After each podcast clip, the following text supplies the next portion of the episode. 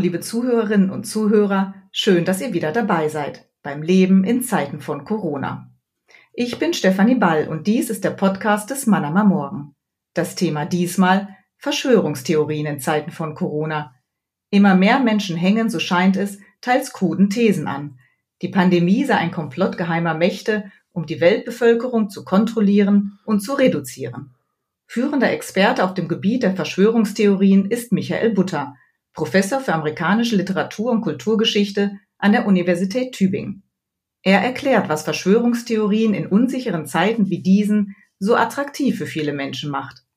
Hallo, Herr Butter. Schön, dass Sie Zeit haben für ein Gespräch. Hallo, Frau Ball. Vielen Dank für die Einladung. Was macht denn eine Verschwörungstheorie zu einer Verschwörungstheorie?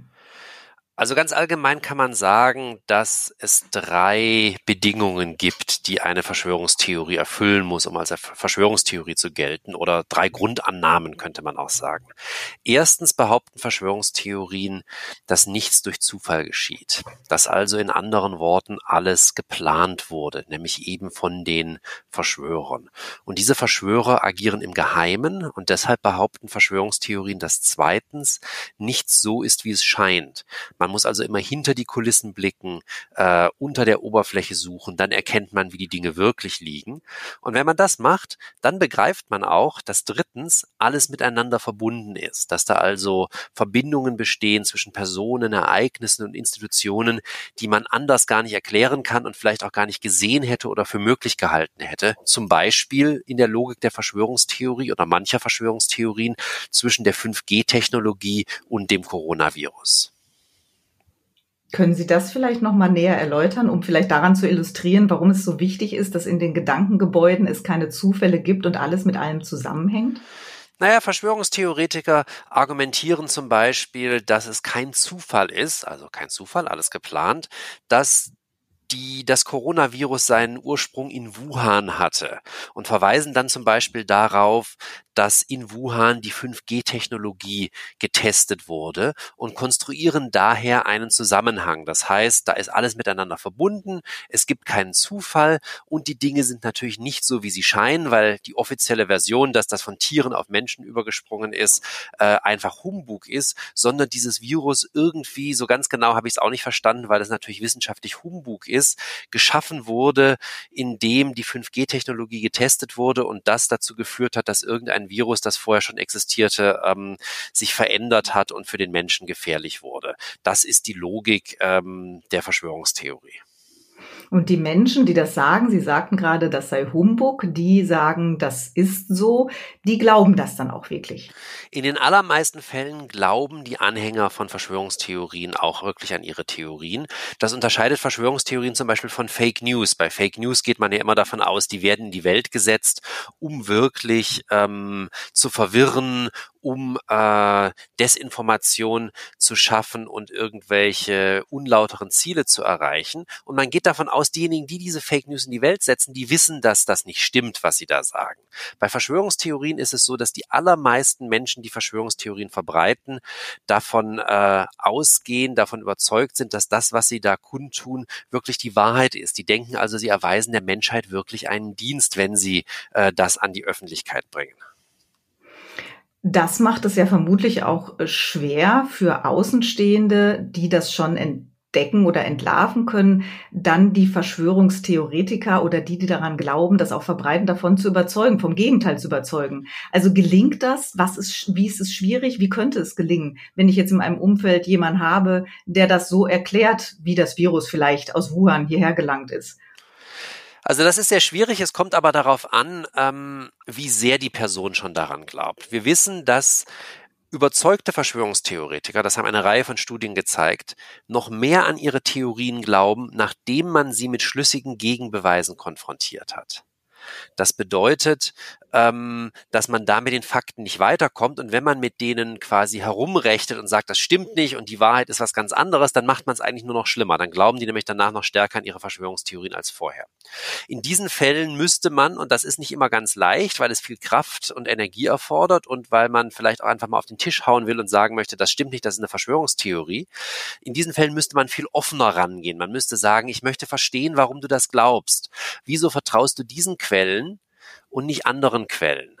Wieso ähm, hältst du das für ein seriöses Argument, aber nicht das andere? Und wie passt das, was du gerade gesagt hast, vielleicht zu dem, was du vor zwei Stunden gesagt hast, weil Verschwörungstheorien ja auch immer sehr, sehr widersprüchlich sind, wenn man genauer hinschaut. Das heißt, man würde Offenheit zeigen, Dialogbereitschaft zeigen, mit dem Ziel, dass man letztendlich bei der Person, mit der man spricht, so einen Reflexionsprozess auslöst und die Person dann selbst beginnt zu hinterfragen, was sie da glaubt und dann vielleicht wieder da rauskommt. Das ist aber ein sehr langer Prozess, das kann sehr anstrengend sein und ähm, der ist auch nicht wirklich immer von Erfolg gekrönt. Größere Erfolgsaussichten hat man bei Menschen, die mit Verschwörungstheorien in Berührung gekommen sind, die sich das vielleicht auch vorstellen können, aber die noch nicht völlig überzeugt davon sind, die also vielleicht was liken auf Facebook oder einen Link weiterschicken zu einem Artikel und sagen, das klingt doch ganz interessant, das könnte doch wirklich so gewesen sein. In diesen Fällen kann man wirklich ähm, virtuell oder real mit der Faust auf den Tisch hauen und sagen, Moment mal, ich glaube, das ist eine Verschwörungstheorie und zwar aus den und den Gründen. Der Zufall wird komplett ausgeschlossen, ähm, die Handlungsmacht Macht bestimmter weniger Akteure wird äh, komplett überschätzt. Es wird so getan, als wäre alles ganz, ganz anders, als es an der Oberfläche erscheint und so weiter und so fort. Das heißt, das kann man als Verschwörungstheorie benennen. Da kann man auf die Charakteristika hinweisen. Man kann auch da, darauf hinweisen, dass sich das vielleicht aus obskuren Quellen speist. Und dann hat man Aussicht auf, auf Erfolg. Bei überzeugten Verschwörungstheoretikerinnen oder Theoretikern kommt man so aber nicht weiter. Wir haben ja die Bewegung der Querdenker, die von Stuttgart aus äh, Ableger in ganz vielen Städten, ähm, äh, wo sich Ableger in ganz vielen Städten gebildet haben. Vielfach sagen die, ja, wir fragen ja nur, wir hinterfragen ja nur. Ist das auch eine der Maschen von Verschwörungstheoretiker oder mit einem Beine verschwörungsbefindliche Verschwörungstheorie, angehende potenzielle? Wir fragen ja nur, wir wollen ja nur wissen. Das ist eine ganz bekannte Strategie von Verschwörungstheoretikerinnen und Theoretikern. Und die kommt im Grunde auf, so in den 60er Jahren, als es nämlich nicht mehr normal ist, an Verschwörungstheorien zu glauben. Bis dahin sind Verschwörungstheorien oft die offizielle Version, auch in der gesamten westlichen Welt. Und dann durchlaufen die einen Prozess der Stigmatisierung und wandern eher so aus der Mitte der Gesellschaft an die Ränder der Gesellschaft. Und das lässt Verschwörungstheoretikern im Grunde zwei Optionen. Die können entweder ganz offensiv diese Theorien ähm, vertreten, also von äh, Komplotten, von Verschwörungen sprechen und die Schuldigen ganz eindeutig benennen, dann ist natürlich im Mainstream-Diskurs für sie in der Regel kein Platz mehr und äh, das spielt sich in so Gegendiskursen und Subkulturen ab. Oder Sie können vorgeben, dass Sie ja nur Fragen stellen, also sich an der offiziellen Version abarbeiten, ohne explizit eine Gegenerzählung zu entwerfen. Und das sind dann die Verschwörungstheoretiker, denen es oft dann noch gelingt, an den Mainstream anzudocken. Allerdings muss man sich dabei immer ganz klar vor Augen halten, dass dieses nur Fragen stellen in den allerseltensten Fällen wirklich ein ergebnisoffenes nur Fragen stellen ist, sondern in der Regel führt das auf ein ganz bestimmtes Ziel hin. Das sind also rhetorisch sehr geschickt formulierte Fragen, die dann eigentlich nur noch den Schluss übrig lassen, ja, da ist eine Verschwörung in Gange. Und insofern ähm, ist, ich stelle doch nur Fragen, ein Mantra überzeugter Verschwörungstheoretiker in der Gegenwart und sollte einen nicht täuschen, da passiert in aller Regel deutlich mehr, als dass nur Fragen gestellt werden.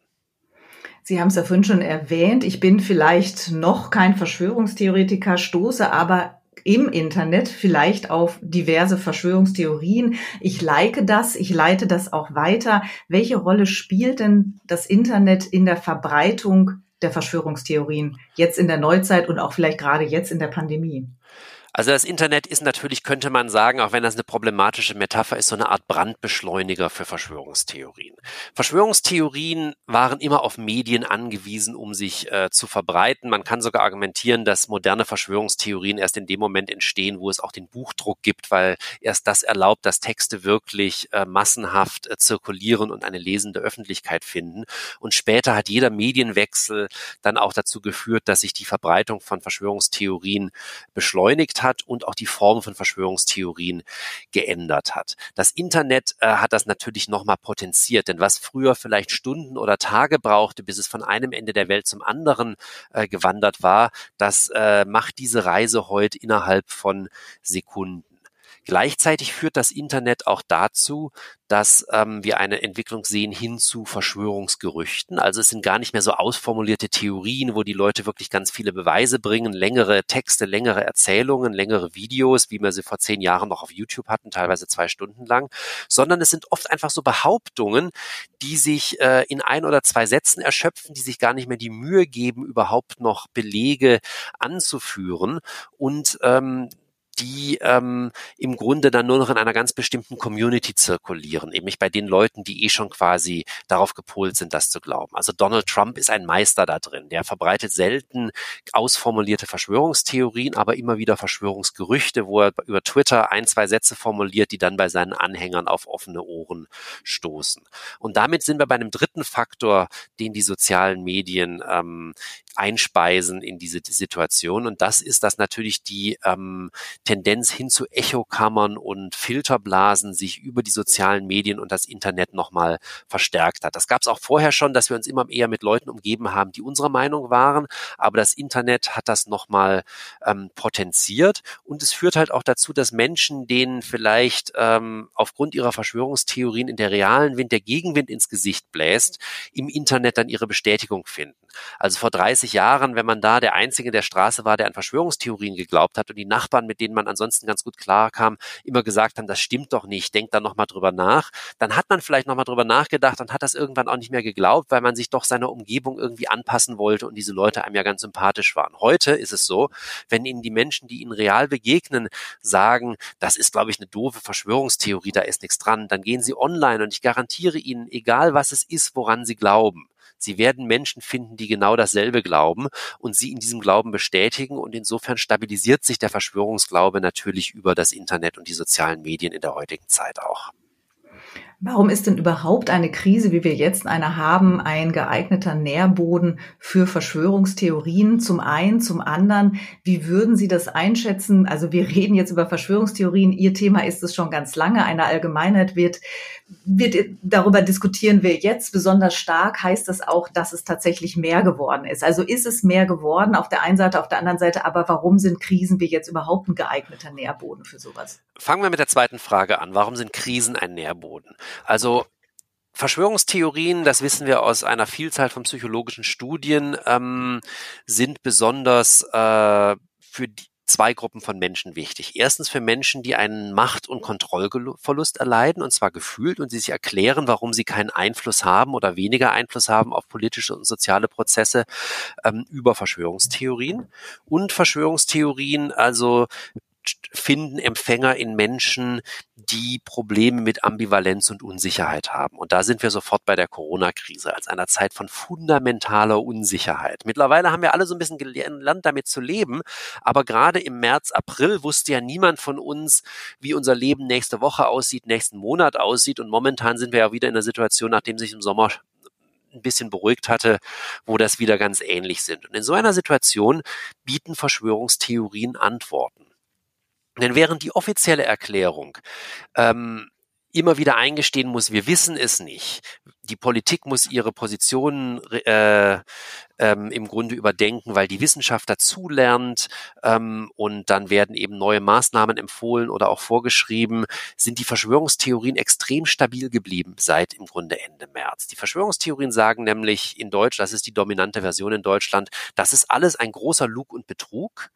Das Virus existiert gar nicht oder ist überhaupt nicht wirklich gefährlich. Da stecken die dahinter und die wollen Folgendes erreichen. Das heißt, da ist ein ganz klares Narrativ. Es ist ganz klar, wer ist dran schuld, wer ist gut, wer ist böse.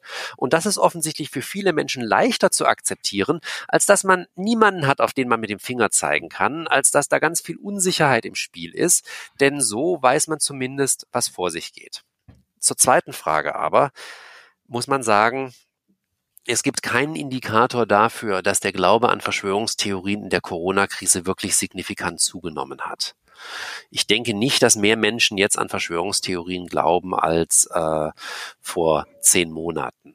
Es ist allerdings so, dass diejenigen Menschen, die an Verschwörungstheorien glauben und die auch sehr empfänglich waren dann für Corona-Verschwörungstheorien, und das ist im Grunde jeder Verschwörungstheoretiker aus der deutschen Conspiracy Theory Community, den ich mir jemals im Internet angeschaut habe in den letzten Jahren, dass diese Menschen extremer geworden sind in ihren Überzeugungen. Man darf sich den Glauben an Verschwörungstheorien nicht als was vorstellen, was äh, da ist oder nicht da ist, was schwarz ist oder weiß ist, sondern da gibt es ganz viele Abstufungen. Und vermutlich ist es so, dass all die Menschen, die vorher schon an Verschwörungstheorien glaubten und die jetzt auch an Corona-Verschwörungstheorien glauben, ähm, im Grunde zwei, drei Stufen extremer geworden sind in ihren Überzeugungen. Das ist wichtiger geworden für ihre Identität und sie fühlen sich bedrohter als vorher, was auch an der Besonderheit dieser Situation liegt. Denn normalerweise sind Verschwörungstheorien ja so große globale Erklärungen von ähm, ganz, ganz wichtigen Ereignissen, die oft sehr weit weg sind von der eigenen Lebenswirklichkeit. Also wenn man denkt, man hat begriffen, dass die Amerikaner die Anschläge von 9-11 selbst verübt haben, dann hat das auf das eigene tägliche Leben erstmal keinen Einfluss. Wenn es aber um sowas geht wie Corona, wo wir gezwungen werden, unsere Kontakte zu reduzieren, wo wir vielleicht unseren Job verlieren oder auf Kurzarbeit sitzen oder sonst irgendwie um unsere Existenz fürchten, uns Sorgen machen, um unsere Liebsten aus unseren sozialen Beziehungen herausgerissen sind, nicht mehr zum Sport können, Maske tragen müssen. Deshalb ist auch die Maske so ein Symbol geworden für die ähm, äh, Querdenker. Dann betrifft uns das in unserem täglichen Leben. Und deshalb positioniert man sich dazu und ist auch emotionalisierter als sonst. Und das erklärt die Protestkultur, die wir momentan ansehen. Die sehen wir, die nehmen wir wahr, die wird dann auch diskutiert, vielleicht auch sogar an Schulen, unter Eltern, unter Kollegen. Wie gefährlich ist denn das? Sie sagten gerade, die Maske ist zu einem Symbol geworden. Also ich setze die Maske nicht auf, ich setze sie meinen Kindern nicht auf.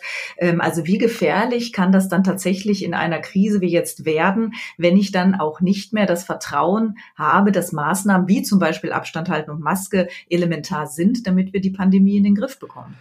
Also ich glaube, da muss man unterscheiden. Ähm, generell gibt es drei Bereiche oder in drei Aspekte, in denen Verschwörungstheorien gefährlich sein können.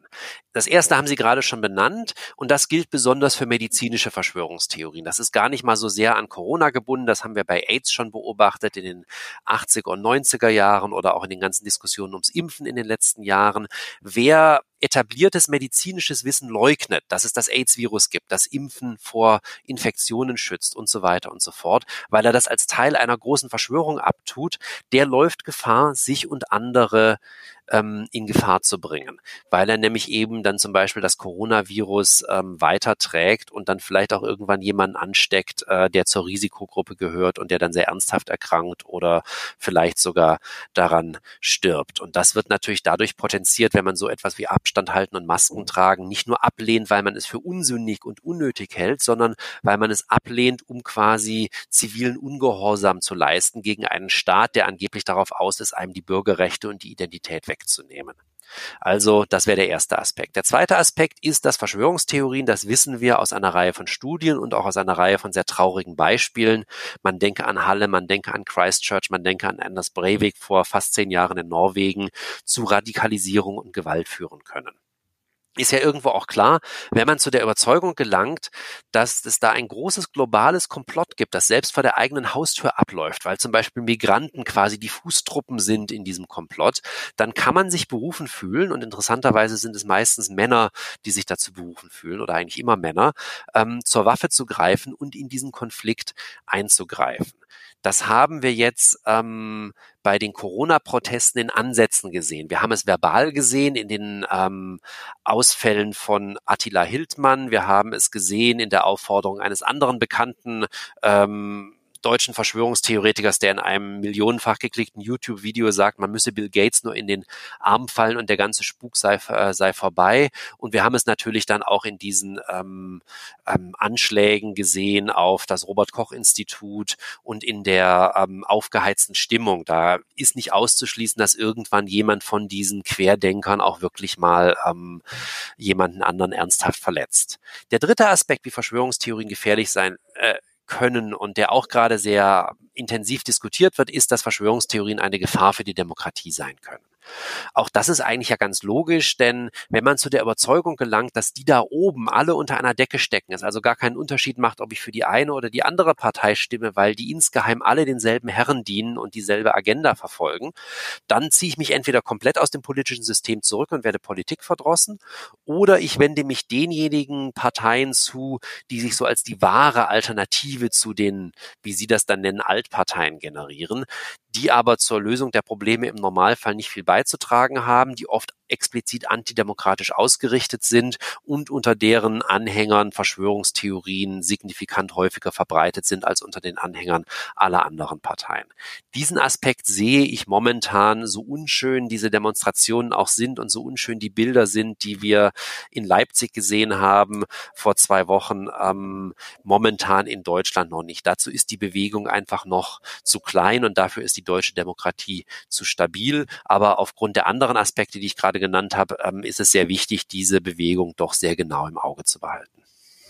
Im Auge behalten ähm, hat auch die Friedrich-Ebert-Stiftung in regelmäßigen ähm, äh, Studien zur antidemokratischen Einstellung der Bevölkerung äh, unter, die werden untersucht. Das nennt sie Mitte-Studie. Die jüngste Studie 2018-19 hat zum ersten Mal auf Verschwörungsmentalitäten abgefragt. Das Ergebnis, fast die Hälfte meint, es gebe geheime Organisationen, die Einfluss auf politische Entscheidungen hätten. Finden Sie diese Zahl erschreckend? Ich glaube, es sind um die 46 Prozent, die dieser Aussage zugestimmt hat. Und ein weiteres Viertel glaubt dann auch, äh, dass Politik und Medien unter einer Decke stecken. Also dazu muss ich sagen, dass ich ähm, den Zahlen in der Studie nicht glaube. Und die Studie hat so gewisse ähm, methodische Probleme auch. Und wir wissen auch nicht nur aus Studien zu Verschwörungstheorien, sondern aus Metastudien zu anderen quantitativen Erhebungen, dass je vager man fragt, desto höher ist die Zahl der Leute, die zustimmen. Oft, weil sie was anderes darunter verstehen, zum Beispiel sowas wie Lobbyismus verstehen in dem Fall oder weil sie auch nicht naiv erscheinen wollen, haben noch nie darüber nachgedacht, sagen jetzt dann einfach mal eher ja. Wenn man wissen möchte, wie viele Menschen in Deutschland an Verschwörungstheorien glauben, dann muss man, glaube ich, verschiedene Studien gegeneinander aufrechnen. Es gibt zum Beispiel eine Studie des Mainzer Instituts für Publizistik von 2017, die ganz konkret nach bestimmten Verschwörungstheorien fragt. Und da kommt dann raus, 17 Prozent der Deutschen glauben, die Bush-Regierung hat die Anschläge von 9-11 verursacht. 17 Prozent der Deutschen glauben, die Mondlandung wurde im Fernsehstudio inszeniert. 10 Prozent glauben an den großen Austausch. 31 Prozent, das war die Top-Antwort, glauben, dass der britische Geheimdienst Lady Diana getötet hat damals in Paris. Ähm, man sieht also, wenn man nach konkreten Verschwörungstheorien fragt, außer es handelt sich jetzt um was im Grunde doch relativ Kleines wie diese Lady Di-Sache, dann hat man in der Regel in Deutschland so eine Zustimmungsrate zwischen 10 und 20 Prozent. Und wenn man das dann hochrechnet gegenüber ähm, dem, was die Studie der Ebert Stiftung findet, dann kommt man wahrscheinlich so auf ein Viertel bis ein Drittel der Deutschen, die empfänglich sind für Verschwörungstheorien. Da sind dann allerdings auch Menschen dabei, für die dieser Glaube keine große Rolle spielt, die also auf dieser Stufe, äh, dieser Skala, über die wir vorhin gesprochen haben, relativ niedrigstufig sind oder die an sehr harmlose Verschwörungstheorien glauben. Bestätigt wird diese Art der Hochrechnung durch eine neuere Studie der Konrad-Adenauer-Stiftung, ähm, die auch noch keine Corona-Daten mit einbezieht, also deren Datenerhebung im März geendet ist, die aber vor ein paar Wochen veröffentlicht wurde. Und die kommt auch auf so ungefähr ein Drittel der Deutschen, das empfänglich ist für Verschwörungstheorien. Diese Studie ist methodisch so ein bisschen besser, weil die quasi nach dieser allgemeinen Frage, wie sie auch bei der Studie der Ebert Stiftung gefragt wurde, dann ganz konkret fragen, wer denn angeblich dahinter steckt. Die Illuminaten oder die Juden oder sonst irgendwer. Und das heißt, da gibt es dann weniger Missverständnisse. Das heißt, wir haben wahrscheinlich so ein Viertel bis ein Drittel der Deutschen, das empfänglich ist für Verschwörungstheorien. Nicht alle von denen sind jetzt irgendwie Hardcore-Verschwörungstheoretiker, die nichts anderes im Sinn haben den ganzen Tag, als sich mit Verschwörungstheorien auseinander zu beschäftigen. Aber das sagt uns, Verschwörungstheorien sind kein absolutes Minderheitenphänomen. Aber sie sind auch noch nicht wirklich in der Mitte der Gesellschaft angekommen. Also zum Vergleich, ähm, in den USA glaubt jeder Zweite an mindestens eine Verschwörungstheorie. Und historisch wissen wir, dass der Glaube an Verschwörungstheorien komplett normal war. Da gibt es natürlich keine quantitativen Erhebungen, aber hätte man äh, 1920 oder 1820 in Deutschland Leute befragt nach Verschwörungsmentalität, dann wäre man wahrscheinlich auf Zustimmungsraten von weit über 90 Prozent gekommen, weil es einfach damals normal war, an Verschwörungstheorien zu glauben, genauso wie es einmal vor vielen hundert Jahren normal war, zu glauben, dass die Erde flach ist. Warum war das normal? Weil andere Erklärungen noch fehlten?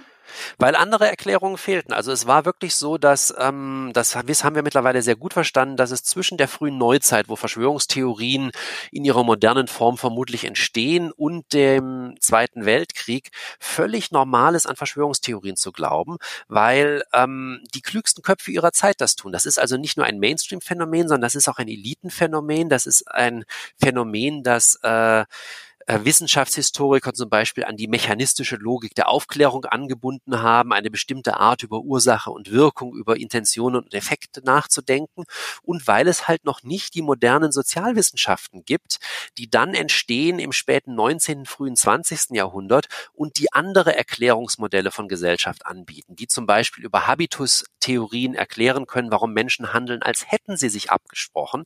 Dabei haben sie sich gar nicht abgesprochen. Sie sind nur gleich sozialisiert worden und haben ähnliche ähnliche Interessen und ähnliche Ziele. Und wir wissen historisch, dass es dann nach dem Zweiten Weltkrieg vor allem das Einsickern von sozialwissenschaftlichem Wissen in das Alltagswissen der Menschen in der westlichen Welt ist, dazu, das dafür sorgt, dass Verschwörungstheorien aus der Mitte der Gesellschaft eher an die Ränder der Gesellschaft wandern, von akzeptiertem Wissen zu stigmatisiertem Wissen werden. Hat das einen Grund, warum das dann plötzlich, was vorher vielleicht zum guten Ton gehörte, zum Elitenwissen, äh, äh stigmatisiert wurde? Also das ist ein Prozess, den wir beobachten für die gesamte westliche Welt. Außerhalb der westlichen Welt, auch in Osteuropa, hat der nicht in dem Maße stattgefunden, weshalb Verschwörungstheorien da bis heute noch normal sind.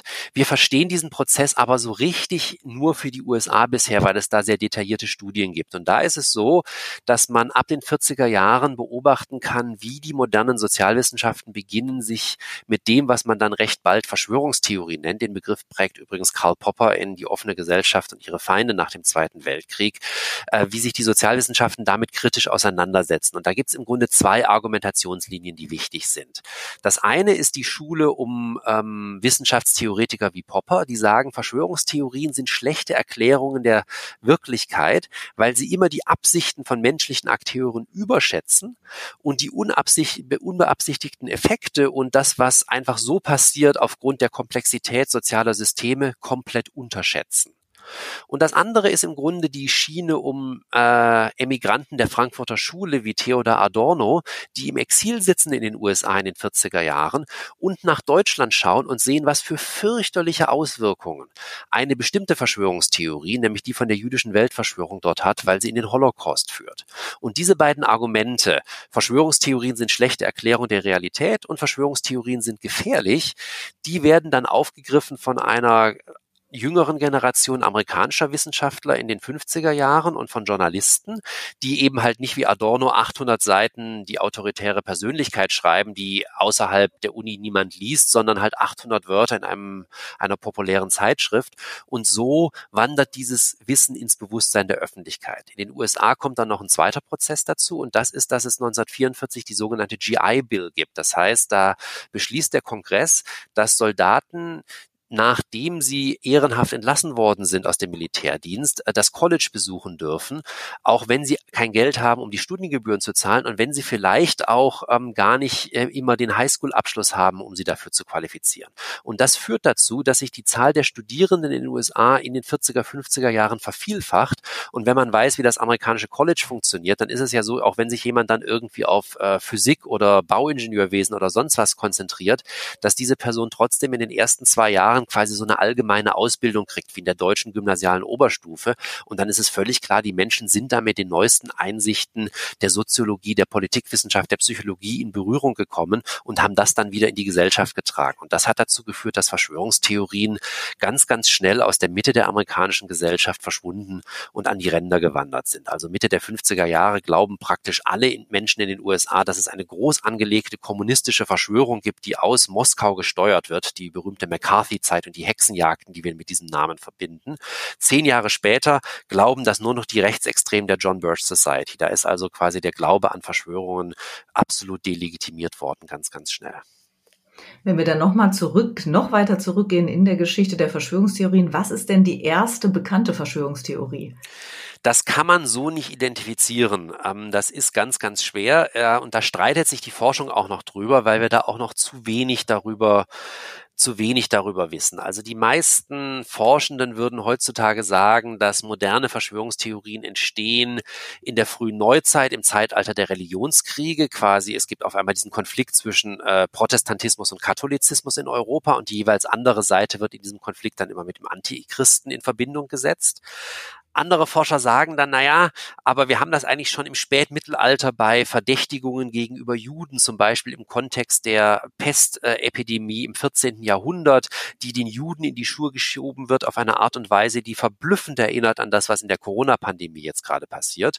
Wieder andere Forscher würden dann sagen, naja, aber wenn wir in die griechische Antike gehen oder die römische Antike, dann finden wir da, weil diese Stadtstaaten natürlich eine Struktur haben, die den Gesellschaften, die sich dann erst später in der frühen Neuzeit herausbilden, sehr ähnlich ist, schon durchaus äh, Dinge, die modernen Verschwörungstheorien recht ähnlich sind. Das heißt, ähm, das kann man nicht so ganz identifizieren. Klar ist, dass die ersten Verschwörungstheorien, die im Grunde so ganz ungebrochen durchlaufen bis in die Gegenwart, die sind, die im Kontext der französischen Revolution entstehen. Also Verdächtigungen gegenüber Freimaurern und Illuminaten, das ist etwas, was wir ja auch heutzutage noch haben. Das ganze Internet ist voll davon und denen hat man damals schon im Übergang zum 19. Jahrhundert vorgeworfen, sie hätten die französische Revolution verursacht.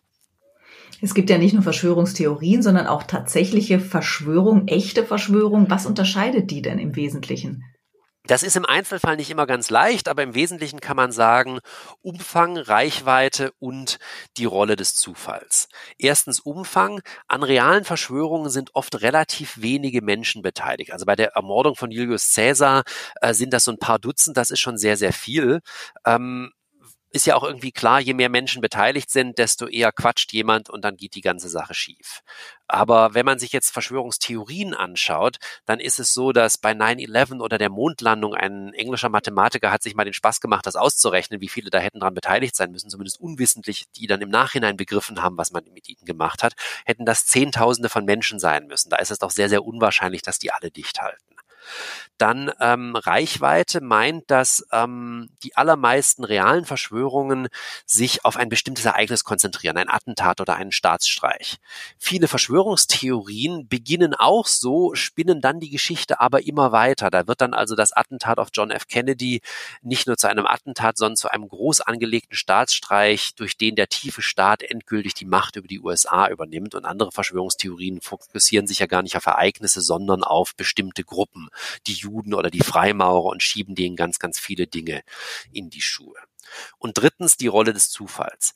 Bei Verschwörungen geht in dem, im Normalfall immer irgendwo etwas schief. Es läuft nicht so, wie man es geplant hat. Also die Ermordung Julius Caesars 44 vor Christus durch eine Gruppe römischer Senatoren soll dazu dienen, die Staatsform der Republik zu bewahren, die man durch äh, Caesar bedroht sieht. Das eine Ziel erreicht man, Cäsar ist tot, aber dann kommt es zum Bürgerkrieg und was passiert am Ende des Bürgerkriegs? Octavian wird Kaiser, beginnt sich Augustus zu nennen und die römische Republik, die über Jahrhunderte existiert hatte, ist endgültig Geschichte. Für diese Annahmen, dass was richtig schief geht, ist in Verschwörungstheorien in der Regel kein Platz. Da läuft es immer so, wie die Dinge geplant wurden. Herr Butter, vielen Dank für das Gespräch. Liebe Zuhörerinnen und Zuhörer, vielen Dank fürs Zuhören und bis zum nächsten Mal beim Leben in Zeiten von Corona. Gebt mir euer Feedback unter podcast.mamo.de. Folgt dem Mannheimer Morgen auf Instagram und Facebook und natürlich abonniert den Podcast, denn das Leben in Zeiten von Corona geht erst einmal weiter.